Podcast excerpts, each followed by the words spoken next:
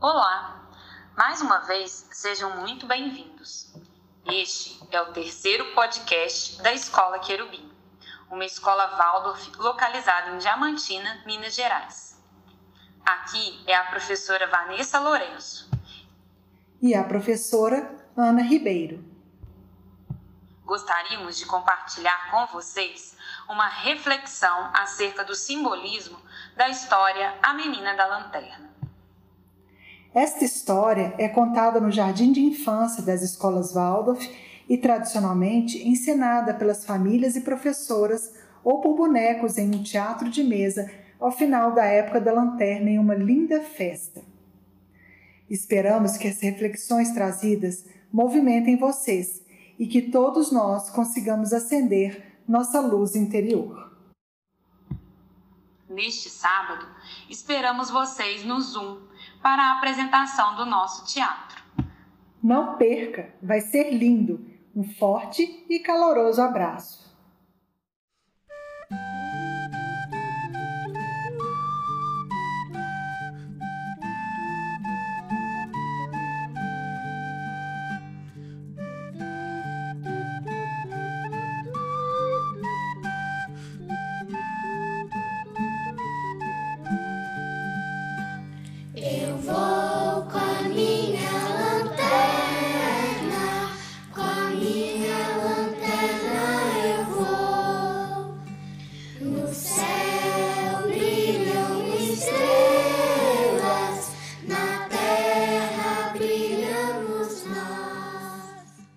No decorrer de nossa biografia, passamos por momentos de escuridão, em que nos sentimos perdidos, assim como a menina da lanterna, quando sua luz se apaga.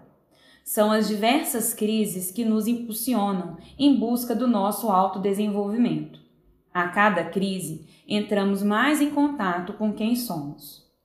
O primeiro passo do autodesenvolvimento é dominar os instintos, que estão ocupados em sobreviver e temem tudo que extrapole isso. Eles são representados na história pelos três animais que a menina encontra.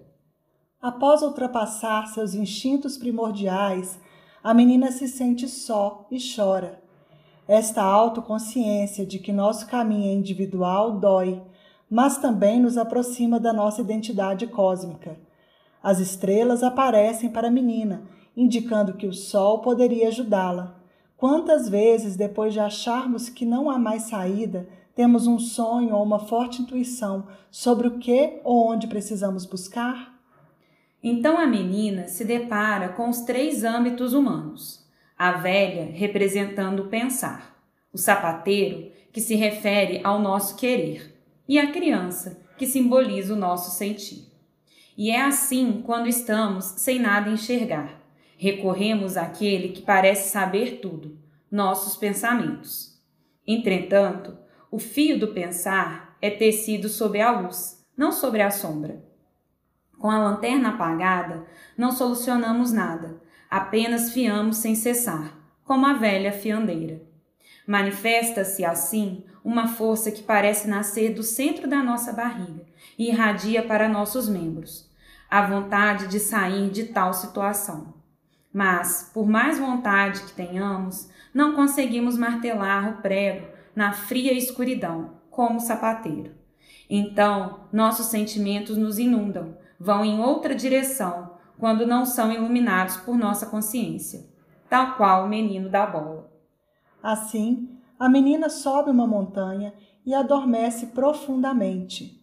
O sol, que vê a menina o tempo todo, desce até ela e acende sua luz. Romper os labirintos escuros internos é dificultoso, exige de nós, como subir uma montanha exige de nosso corpo físico. Contudo, a travessia do autodesenvolvimento nos leva à nossa fonte divina, que ilumina e aquece nosso espírito. Durante o sono, nos desligamos do mundo sensorial e nos reconectamos ao mundo espiritual. Nossas forças e metas são renovadas. Com a consciência ampliada, detentora de sua própria luz, a menina faz o caminho de volta, iluminando seus sentimentos, vontades e pensamentos, bem como dominando seus instintos. pois, na jornada em busca de nós mesmos, adquirimos sabedoria e, só assim, nos é possível a doação de nossa luz em prol do outro, a partir do amadurecimento do nosso mundo interior. Belo e profundo é o simbolismo desta história e quão necessário para os dias pandêmicos. Esta crise que a biografia da humanidade vive nos trouxe dias frios e sombrios, mas, como disse Guimarães Rosa, quem elegeu a busca não pode recusar a travessia. Iremos atravessar a escuridão através do nosso autodesenvolvimento.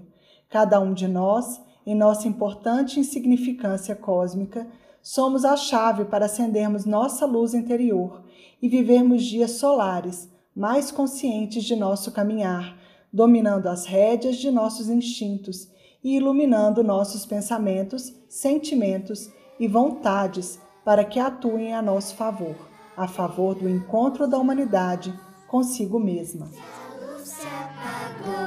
Buscar